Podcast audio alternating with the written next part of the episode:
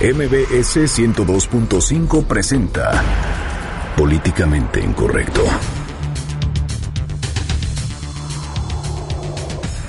Abaten policías y marinos a 14 presuntos delincuentes en el municipio de Jesús Carranza, en el estado de Veracruz.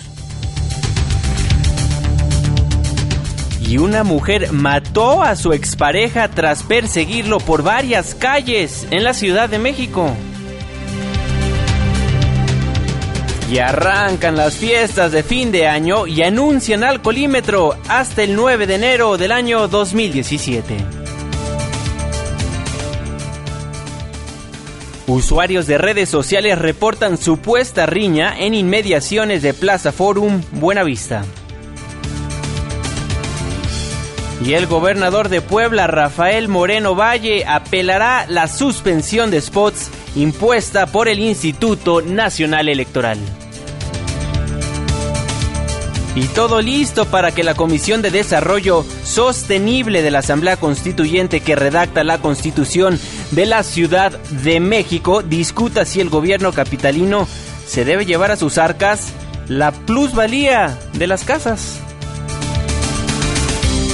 En Twitter con el hashtag políticamente incorrecto y en mi cuenta personal, arroba Juanma Pregunta, estaremos al pendiente de todos sus comentarios. Y en estos momentos lanzamos la pregunta de este día. ¿Es justo que el gobierno se quede con el dinero que representa la plusvalía de una casa? Y Jimena Puente ya no buscará ser la titular de la Fiscalía Anticorrupción. Bienvenidos, esto es políticamente incorrecto.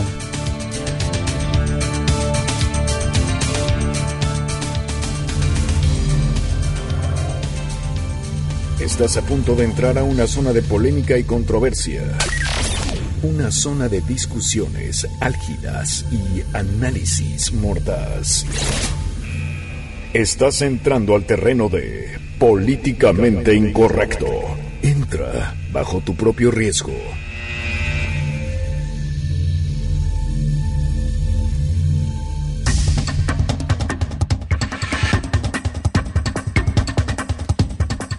Muy buenas noches, 9 con 6 minutos. Le doy la más cordial bienvenida a este su espacio políticamente incorrecto, la mesa de análisis y de opinión de Noticias MBS. Los saludo con muchísimo gusto en la primera semana completa del mes de diciembre, hoy 5 de diciembre del año 2016, inicio de semana. Irving Pineda, muy buenas noches, ¿cómo estás? ¿Cómo están? Muy buenas noches, qué bueno que andan por acá. 5 de diciembre, 9 de la noche con 6 minutos. Ya comenzaron las fiestas de fin de año. Ya. el caos vial que no deja llegar a esta noche a Fernando Caneca aquí a los estudios de Noticias MBS. Pero qué bueno que andan por acá. Vamos a iniciar, pues ahora sí que la semana acompañados, porque hay varios temas importantes, la verdad. varios- Muchos. Sí, y sobre todo el fin de semana y en las últimas dos horas. Pese a que es diciembre, no deja de haber noticias, pero vamos poniéndonos en, en la misma frecuencia, en, en el 51 1025 Ahí está mi querida Itzelita que les va, eh, que les va a contestar. La saludan, ustedes muy buena onda. Y ya luego nos dejan un mensaje. Las cuentas de Twitter, arroba Juanma Pregunta, arroba Fernando Canec y arroba Irving Pineda, porque Fernando Canec, como mago, ya llegó. Como mago, Fernando Canek, muy buenas noches, ¿cómo Muy está? buenas noches. En el tráfico de esta mentada ciudad, todo el santo día no te he llegado tarde a todos lados. Voy a matar a alguien. De verdad viene uno arrastrando esa tensión que yo no sé de dónde, de dónde aparecieron tantos coches ahora. Que cualquier avenida está bloqueada. Hoy en la mañana iba por eh, rumbo al sur de la ciudad y de repente en medio de no era Avenida Universidad, era el eje que es paralelo a Avenida Universidad que no me acuerdo el nombre ahorita. Ajá. Un bloqueo en pleno eje. ¿Cómo crees? Dice uno, eh, eh, ya no se puede anticipar absolutamente nada. El Waze no sirve para una fregada. No, este ya me di cuenta que no, no, no sirve desde hace como tres meses. Esa aplicación dejó de funcionar, de verdad. Y- Te marca una hora y llegas media hora después. Es, es increíble. Se Bueno, tienen ¿quién que les tomar enseñó medidas. a manejar con esa aplicación? la neta? Es que déjenme les digo que Irving Pineda sí es un mapa andando, ¿eh? De la Ciudad de México. Siempre que voy con él, métete por esta callecita, por esta otra y llegas inmediatamente a tu destino. Pero bueno, qué bueno que nos están acompañando el Facebook del programa Políticamente Incorrecto por si nos quiere dejar más de 140 caracteres. Bueno, la información no descansa a pesar de que es diciembre y bueno, iniciemos con un bloque de noticias en materia de seguridad porque bueno, muchas Sí, cosas hay- que contar. Hay varios asuntos que revisar este, este inicio de semana y vamos a comenzar pues de estas historias que han ocurrido poco a poco en la capital del país, eh, en, en la capital del país, porque imagínate mi querido Juanma que una mujer hace unos días comenzó a perseguir a quien era su pareja o a quien fue su pareja, él iba manejando una moto y de repente lo mató, ocurrió en calles de la capital del país. Precisamente, y para que nos cuente los detalles de esta información, nos acompaña en la línea telefónica de Políticamente Incorrecto nuestro reportero querido periodista del diario La Razón, Carlos Jiménez. Carlos, muy buenas noches, ¿cómo estás? ¿Qué tal, Juan Manuel? Te saludo con gusto, al igual que al auditorio. Es una historia que comenzó el jueves por la tarde. Ese día, eh, policías capitalinas llegaron a, a calles de la colonia o- obrera, en la colonia de doctores, ahí cerca del, bueno, sobre el eje central, porque habían encontrado a un hombre, un par de hombres que había arrollado una camioneta.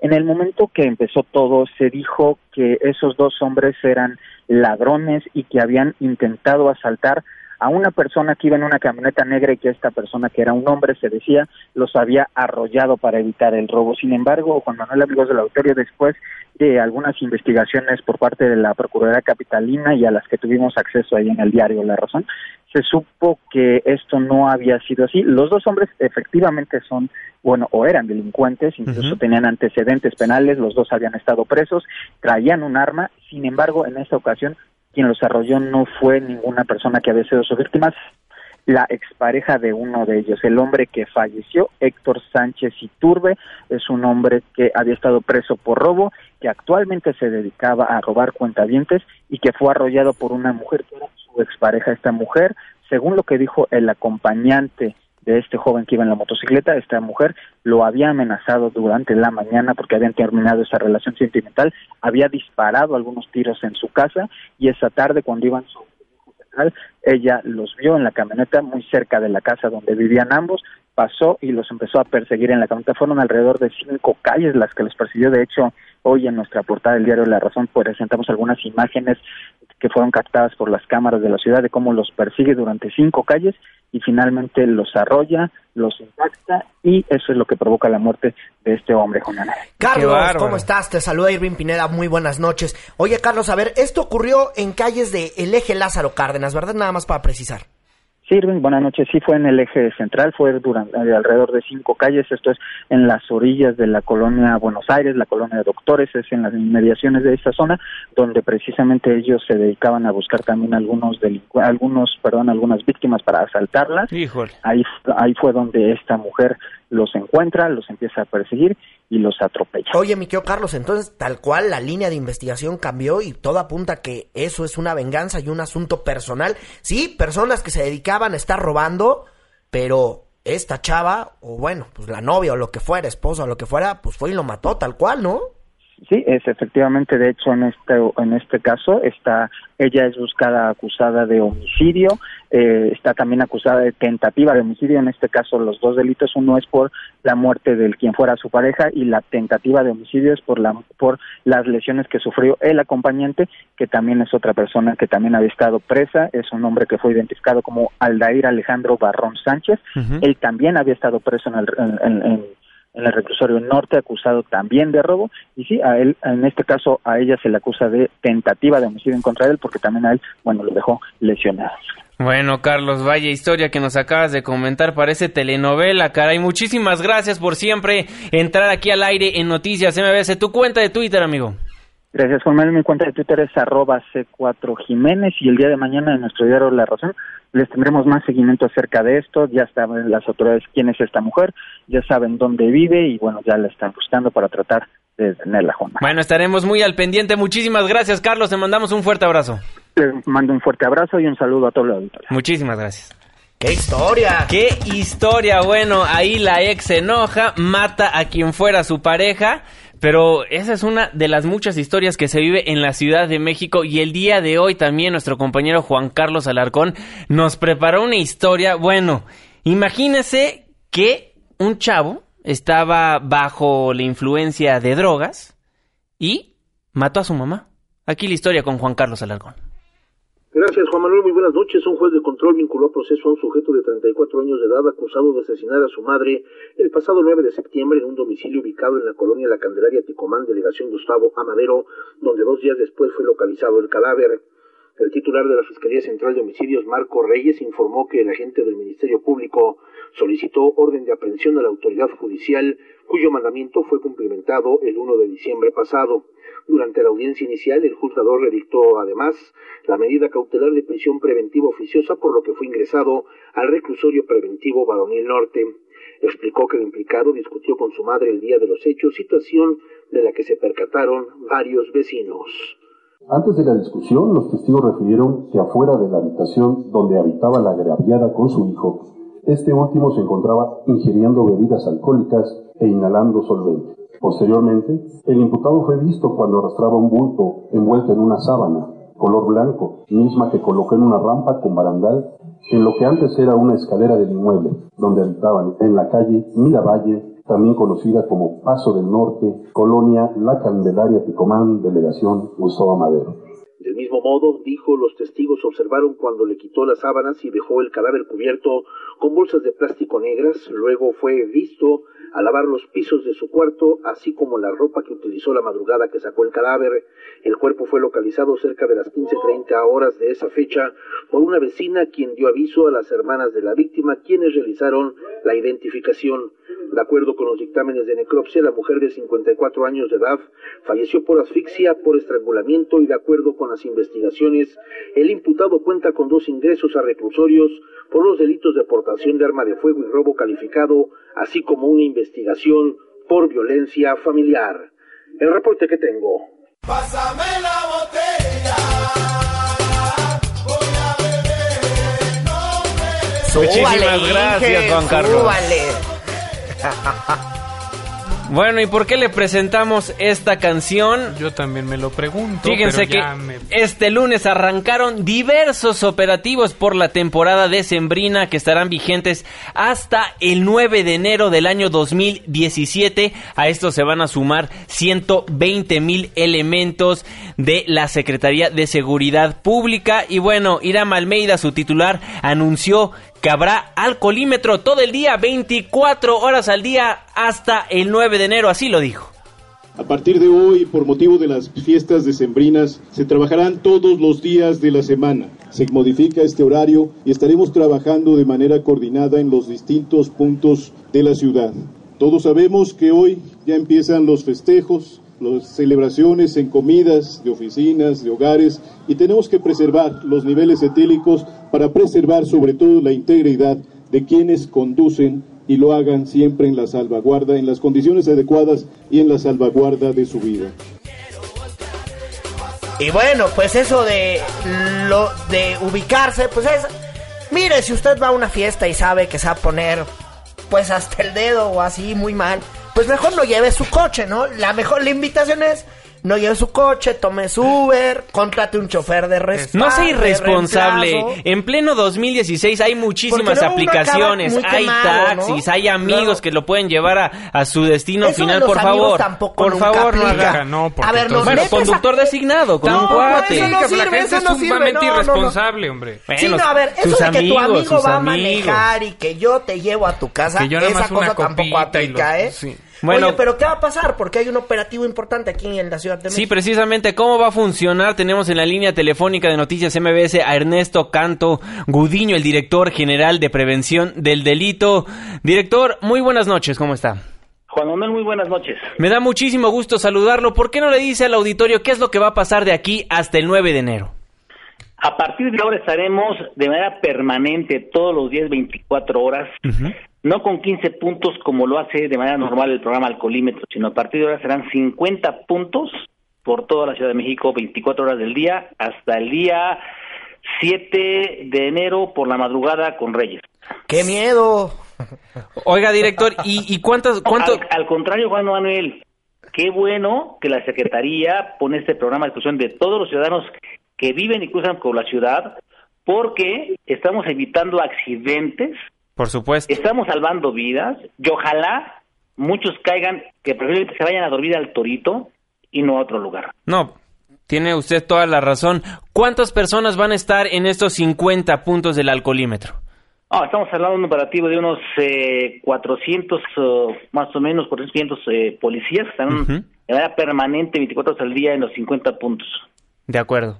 Don Ernesto Canto Gudiño, eh, ¿cómo está? Lo saluda Irving Pineda, muy buenas noches. Oiga, a ver, entonces va- van a estar en diferentes puntos itinerantes como habitualmente es el programa Conduce sin alcohol, pero van a estar funcionando ahora sí que en la mañana, en la tarde y en la noche, ¿verdad? También va a funcionar de esta manera. Irwin, muy buenas noches. Sí, por supuesto, vamos a estar ma- 24 horas al día en los 50 puntos por toda la ciudad. Haremos el, el alcoholímetro del servicio público por las mañanas, tardes, noches, igual para toda la gente. Así que va a ser un programa extenso desde, desde hoy, a partir de hoy, como lo dio hoy por la mañana el señor secretario a todos los medios y hasta, te decía, hasta el mes de enero todos los días, Edwin, para que todo el mundo esté ahí al pendiente de que si va a tomar, este, pues no maneje. Estaremos ahí pendiente cuidando a los ciudadanos que transitan, que viven en la Ciudad de México, en- con este programa para poder eh, estar, te lo decía, eh, previendo accidentes particularmente y por supuesto que en muchos casos salvando vidas. O sea, por quien la quiere iniciar en la mañana, les tenemos una mala. Si alguien, alguien se quiere anotar ahí que a las 10 y a las 12, de todos modos puede caer al torito y ahí va a tener sus varias horas inconmutables. Y la neta, también ir al torito, bueno, pues tampoco uno no se la pasa de 10 ahí, porque tampoco, bueno, pues no es ni un restaurante ni un hotel para que uno pueda ir a reposar una resaca. Oiga, ¿Cuánto se han reducido eh, los niveles de accidentes automovilísticos con la aplicación? Por ejemplo, en, lo- en el último año, no sé, en el 2015, ¿qué cifras tuvieron? Eh, para hacer un poco la diferencia de lo que va a ocurrir en este cierre de año de 2016. Mira, la tendencia que habla de que este programa, que gracias también a ustedes, eh, a todos los medios, les agradecemos que nos hagan esta difusión del programa. Ujú. Los últimos dos o tres años ha, ha disminuido de manera importante porque se ha tomado conciencia, tomado conciencia de que eh, lo que queremos es ayudarlos, ayudarlos a que si tomaron, se pasaron de copas, en lugar de que eviten evitar un accidente, que les pase algo a ustedes, eh, primero al que, va, al que va conduciendo, a sus acompañantes, a un tercero, y que, bueno, ham- hemos reducido más o menos por ahí de un 30% los accidentes en la Ciudad de México, que estamos hablando de una gran cantidad. Te doy algunos números para que vean el, el, el tamaño de este programa. A ver. En los 13 años que lleva ya este programa, se han, se han llevado a cabo 6.801.552 entrevistas. O sea que le hemos preguntado a 6.801.000 personas si ha tomado alcohol. Imagínate, de esas le hemos aplicado la prueba de alcoholímetro a un millón quinientos setenta y cuatro mil novecientos veinte personas. O sea, la cantidad, imagínate la dimensión del programa que a cuántas personas ya le hemos hecho el- el- la prueba de alcoholímetro. Más de un millón y medio de personas. Entonces, para que te imagines los números, la proporción, el tamaño de este programa, a dónde hemos, a cuánta gente hemos llegado y cómo ha impactado. Pues sí, bárbaros los números que nos dice. Lo mejor sería que la gente tomara conciencia y no tuvieran que existir este tipo de, de operativos. Pero qué bueno que la Secretaría de Seguridad Pública se está poniendo las pilas en esta época de sembrina, porque todos sabemos que es cuando más ocurren accidentes. Sí, por supuesto, es- son las fechas en las que ya desde ahora exactamente, pues con las, eh, eh, pronto vendrán las posadas, pero ya son las, las comidas, las cenas de fin de año, los amigos, y entonces, bueno, eh, a veces hay un poco de exceso en la ingesta de alcohol, y este programa lo que hace es únicamente es cuidar Claro. todos los que transitan, viven en la Ciudad de México, empezando por el propio conductor, de que si rebasa esta prueba de alcoholímetro que es 0.40, pues preferiblemente lo llevamos un rato a que se le pase las copas al torito y que después pues se vaya a casa. Lo comentabas al inicio de la entrevista. Sí. Ustedes tres, este, Juan Manuel, Irwin y Fernando. Pues eh, hoy tenemos ya nuestra, en nuestra mano que tenemos ahí el teléfono celular, tenemos tantas herramientas para poder solicitar un servicio que nos vayamos de donde estemos divirtiéndonos Claro. a nuestra casa, donde vayamos de manera segura y que lleguemos a nuestra casa con salud. Por supuesto. Don Ernesto, antes de, de agradecerle mucho por su tiempo, nada más me reitero un dato, son 50 puntos en los cuales va a estar el alcoholímetro de aquí hasta, yo tenía hasta el 9 de enero, usted me dice hasta el 7 de enero, hasta ¿correcto? el 9 de enero, seguro que hasta el 9 de enero, sí lo dio con el secretario, hasta el 9 de enero estaremos de manera permanente, 50 puntos, 24 horas del día en toda la Ciudad de México. Ernesto Canto Gudiño, director general de prevención del delito de la Secretaría de Seguridad Pública de la capital del país. Muchísimas gracias por los datos y por tomarnos esta comunicación en Noticias MBS. A ustedes gracias por esta, esta difusión que le dan a este programa tan importante. Muchísimas gracias, muy buenas noches. Buenas noches.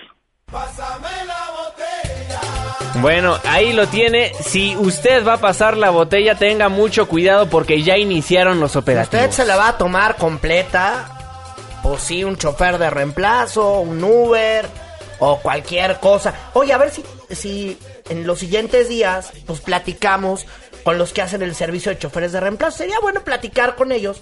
Claro. Ver cómo funciona todo el servicio y darles ahí una recomendación a los amigos del auditorio, porque también uno tiene derecho a divertirse y tampoco uno no se va a andar quedando como santo, y No, menos pero en que- diciembre, ¿verdad? Hay que Pero ser responsables, exactamente. Aunque digan que somos fresas, este tipo de programa, pues lo que tiene que hacer es generar esa conciencia, sobre todo para los que están saliendo de chambear Claro. a estas horas de la noche, que muy probablemente son godines que necesitan desahogarse cuando van de fiesta. Entonces, Godín y no Godín. Godín y no Godín, bueno, ya con el tráfico como está, ¿verdad? Yo solito me desdigo de cómo A ver, un empezar el programa.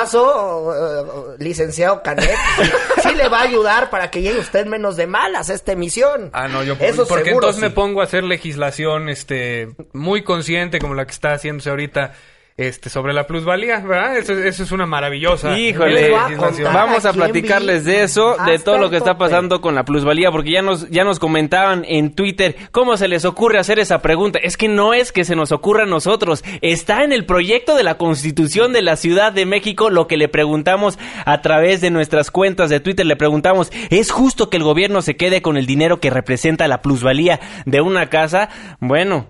Hasta el momento el 11% nos dice que sí, el 89% nos dice que no. Vamos a una pausa comercial, pero antes Irving Pineda, hablando de seguridad, rápidamente hay que platicar de lo que pasó en Veracruz. Sí, cerca del puente Suchilapan, ubicado en el municipio de Jesús Carranza, eh, policías estatales fueron, eh, pues fueron agredidos por un comando de sujetos armados a balazos.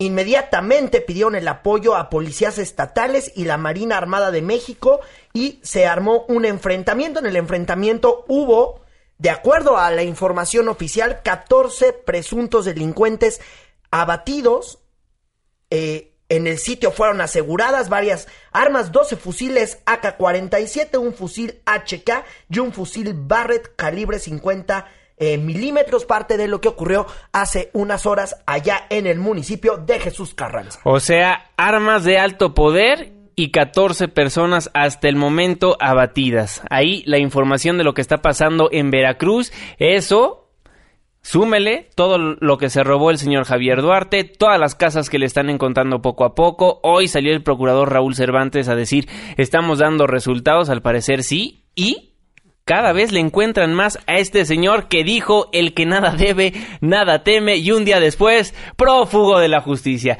Hacemos la primera pausa Un comercial. aplauso al nuevo PRI. Hacemos una pausa comercial en Políticamente Incorrecto, pero no se vaya. Al regresar, le contamos todo lo que está pasando en la Cámara Alta, en la Cámara Baja. Reacciones. Jimena Puente ya no quiere ser la fiscal anticorrupción. Una pausa, ya volvemos. Leer, leer. Nos ponemos a leer para culturizarnos, o sea, disque, y regresamos a Políticamente Incorrecto. ¿Seguro van a leer, sí o no? ¿Ustedes van a leer? Muy bien. Adiós. ¿Ustedes van a leer? Porque tu opinión es importante. Llámanos al 5166-1025. Continuamos. Regresamos a Políticamente Incorrecto a través del 102.5 de su frecuencia modulada. Muchísimas gracias por ser parte de la controversia en nuestras cuentas de Twitter, arroba Juanma Pregunta. Arroba Irving Pineda. Y arroba Fernando Canek. Y también nos puede escribir a nuestra página de Facebook. Estamos como Políticamente Incorrecto. 5166125. Gracias, gracias por ser parte de la controversia. Bueno, les hemos estado contando en este espacio informativo acerca del nuevo fiscal anticorrupción. Primero les decíamos que había 32 candidatos, los cuales todavía hay. Y bueno, posteriormente el Senado de la República dijo, vamos a hacer esto hasta el próximo periodo de los ordinario. puro perfil charal. Sí, puro perfil horrible, 32 Los perfiles espantosos. perfil. Y de esos 32 perfiles había dos que estaban muy fuertes. Uno era Jimena Puente, la titular del INAI, y otro es el presidente del Tribunal de Justicia Fiscal, bueno, Tribunal Tribunal Federal de Justicia Administrativa, antes Tribunal Federal de Justicia Fiscal y Administrativa, el magistrado Manuel Ayibis. Y bueno, el día de hoy con la noticia de que Jimena Puente ya no quiere ser la fiscal anticorrupción. Oscar Palacios nos tiene los detalles. Adelante, Oscar. Muy buenas noches. Gracias, Juan Manuel. Buenas noches. La comisionada presidenta del INAI, Jimena Puente de la Mora, retiró su candidatura para ocupar la titularidad de la Fiscalía Anticorrupción. En una carta dirigida a la Junta de Coordinación Política del Senado, la presidenta del INAI destacó que con esta decisión personal busca contribuir a que se construyan a la brevedad los acuerdos necesarios para que la Fiscalía opere con fuerza y plenitud. Resaltó en este sentido que se requiere no solo un andamiaje jurídico que le permita autonomía y eficacia en sus funciones, sino también que su titular cuente con el respaldo necesario para enfrentar el principal problema de nuestro país, que es precisamente la corrupción. Jimena Puente de la Mora hizo votos para que el proceso de selección del nuevo fiscal se realice con la mayor transparencia y consenso posibles, esto a fin de atender un claro y justo reclamo social. Indicó que con esta decisión busca también confirmar su convicción en torno a que el camino hacia la consolidación de nuestra democracia requiere de liderazgo y experiencia, pero también de saber anteponer el interés público a cualquier aspiración personal o profesional. Es el reporte, Juan Manuel. Buenas noches. Muy buenas noches, Oscar. Muchísimas gracias por la información.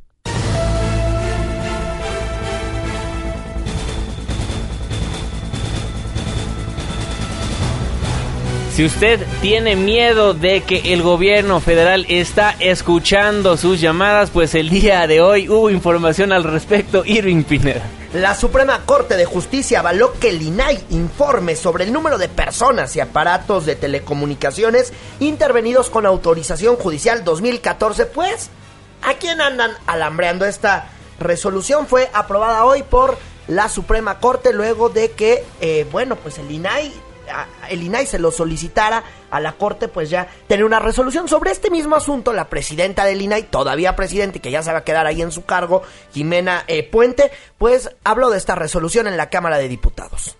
Como comisionados del órgano eh, nacional autónomo garante de la transparencia, pues, celebramos mucho esta resolución de la Suprema Corte porque para nosotros nos está fijando un alcance de la interpretación de la Suprema Corte en casos de seguridad nacional y nos está ayudando también a tener más elementos para utilizarlos y para poder fundamentar y motivar nuestras resoluciones.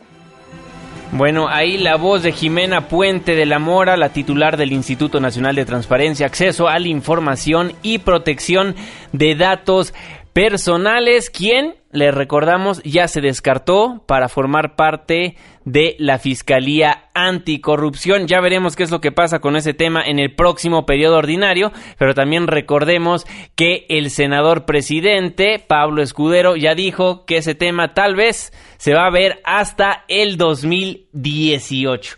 Entonces estaremos muy al pendiente aquí en Noticias MBS de qué es lo que va a pasar, pero quien ya dio de qué hablar nuevamente fue el gobernador de Puebla, Rafael Moreno Valle. Si usted sintonizó políticamente incorrecto el viernes, bueno, le dimos a conocer que el INE le dijo, ya deja de promocionarte en los medios de comunicación. Él salió a través de las redes sociales y les dijo, pues, Dijo, hay muchas cosas. Uh, ah, no, ese es el hermano gemelo, ¿verdad? Sí.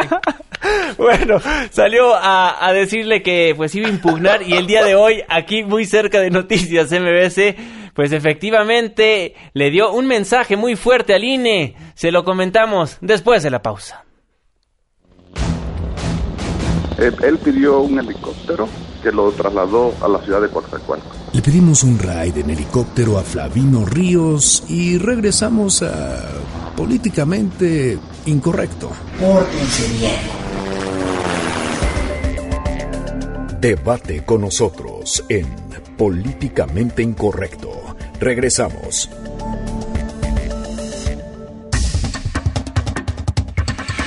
Estamos de vuelta en Políticamente Incorrecto. Muchísimas gracias por ser parte de la controversia. Le mandamos un fuerte saludo a todos aquellos que nos escuchan a través del 102.5 de su frecuencia modulada y por supuesto que también un caluroso abrazo a todas aquellas personas que nos hacen el favor de sintonizarnos a través de nuestra página de internet Noticias MBS Com. Y bueno, como le comentamos antes del corte comercial, después de que el Instituto Nacional Electoral le dejó fuera, dejó básicamente fuera del aire al gobernador de Puebla, Rafael Moreno Valle, pues anunció que impugnará la decisión de este órgano electoral. Ernestina Álvarez, tú estuviste en la conferencia de prensa. Muy buenas noches.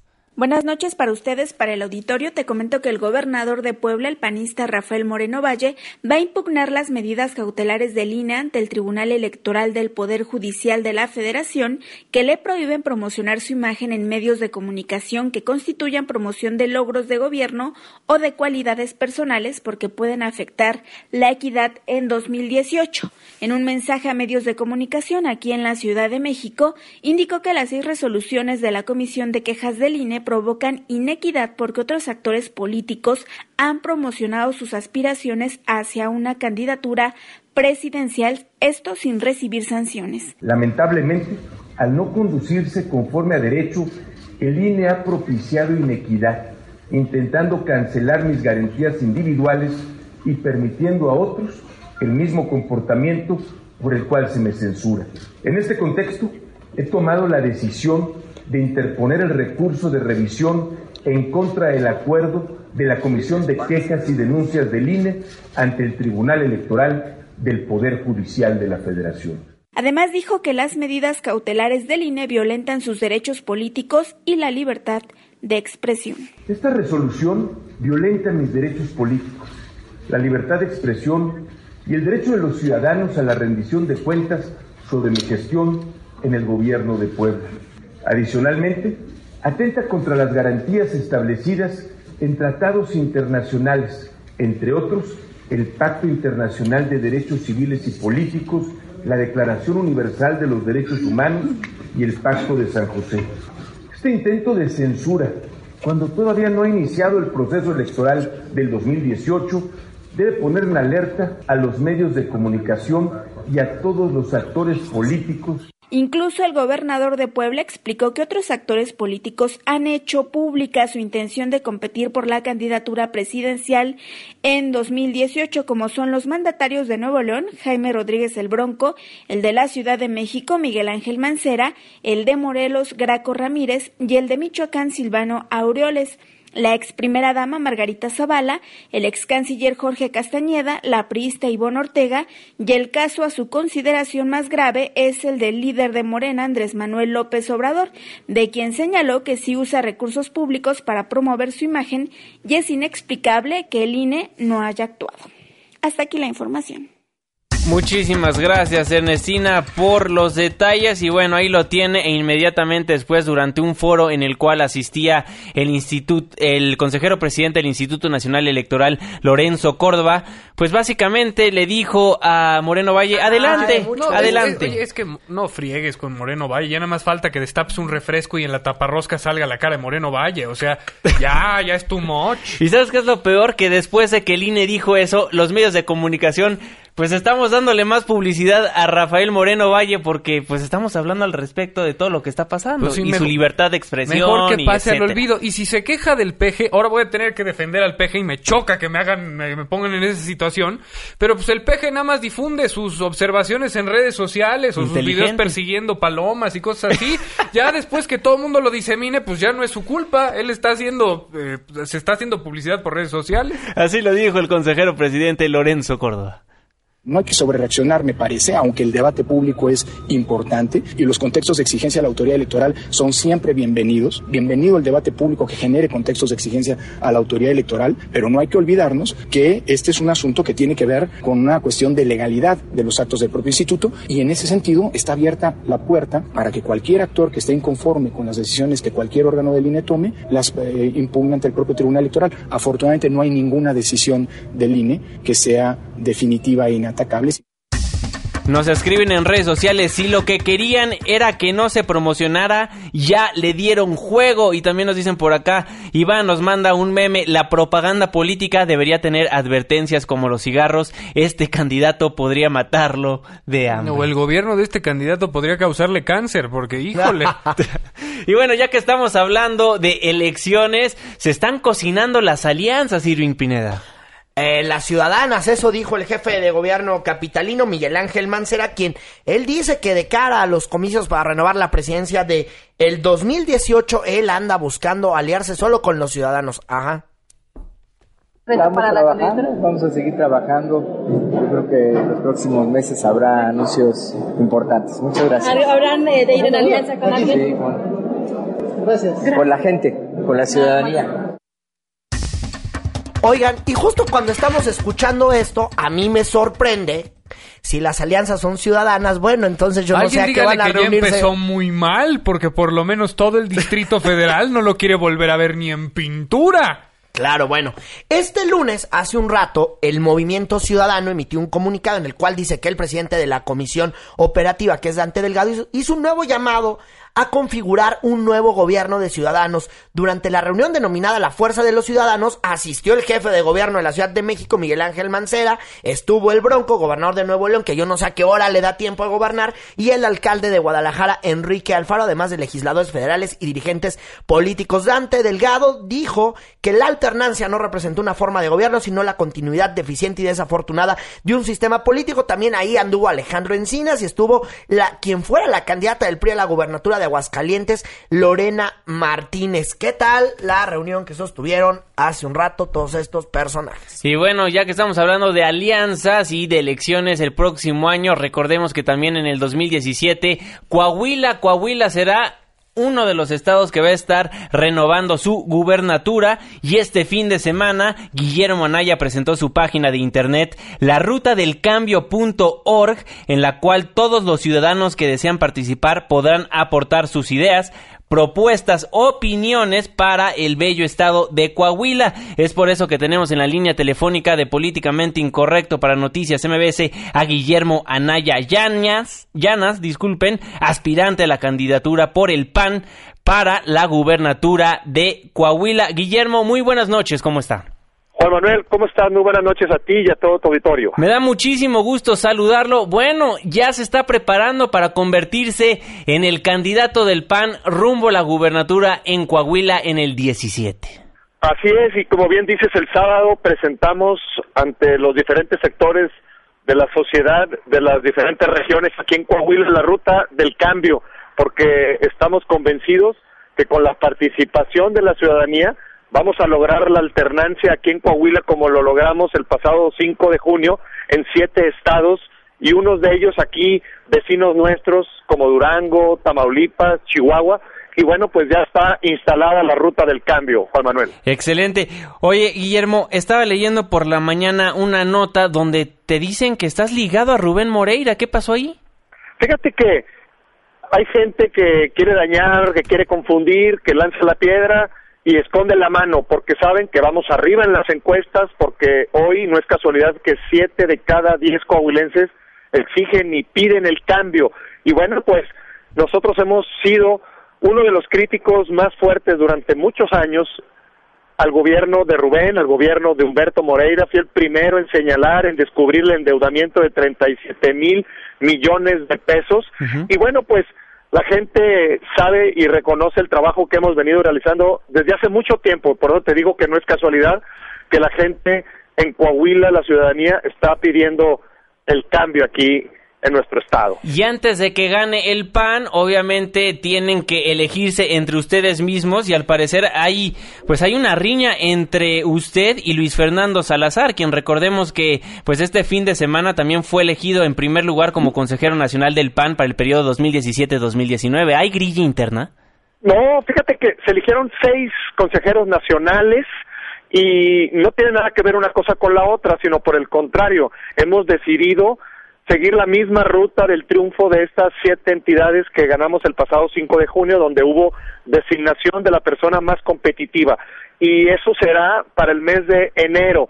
Hemos decidido a principios de enero que el Comité Ejecutivo Nacional designe al más competitivo, el que en las encuestas sea la persona que tenga más reconocimiento, más trayectoria, más experiencia y que la ciudadanía se identifique con esa persona. Por ello, habemos seis aspirantes y en el mes de enero será formalmente pues la, la, designación del Comité Ejecutivo Nacional. Don Guillermo, se lo pregunto porque cuando, cuando pasó Luis Fernando Salazar en el Consejo Nacional del PAN, pues le estaban gritando gobernador, gobernador.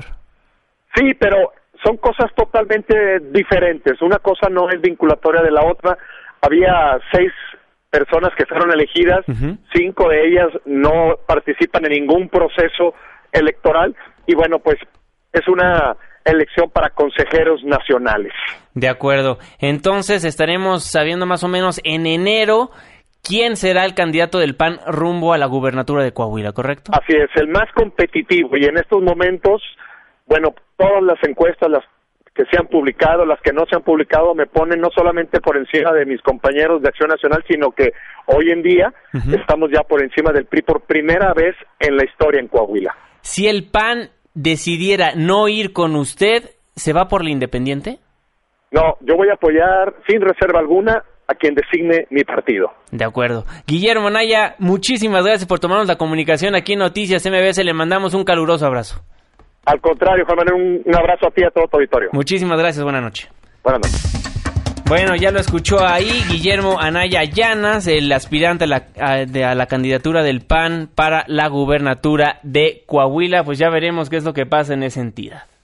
Pues estaremos atentos porque es uno de lo que promete o es lo que ha prometido el PAN, ganar la gubernatura de ese estado. De ese y de los demás estados que van a estar en disputa el 2017, que es Nayarit, Coahuila, en Veracruz los municipios y ¿cuál se me está yendo? El Estado de, el México, estado de México, la joya, la de, joya la, de la corona. corona. Bueno, por no es la joya de la corona, es el super laboratorio rumbo a los comicios para renovar la presidencia de la República porque la joya de la corona pues ya la tiene Miguel Ángel Jones. bueno, muchísimas Pero es la corona sin joya. O sea, es la, la, el puro Oye, la metal. corona sin joya, tienes toda la razón. Tenemos que hacer un breve, una breve pausa comercial, pero no se vaya porque al regresar ya vamos a estar platicando de esto que ha causado muchísima controversia ya en las redes sociales, en nuestras cuentas de Twitter. Le preguntamos, ¿es justo que el gobierno se quede con el dinero que representa la plusvalía de una casa? Se lo respondemos después del corte. Corregimos al país con buena vibra y volvemos a Políticamente Incorrecto. Debate con nosotros. Mándanos tu opinión por Twitter con el hashtag Políticamente Incorrecto o a la cuenta arroba Juanma Pregunta. Regresamos.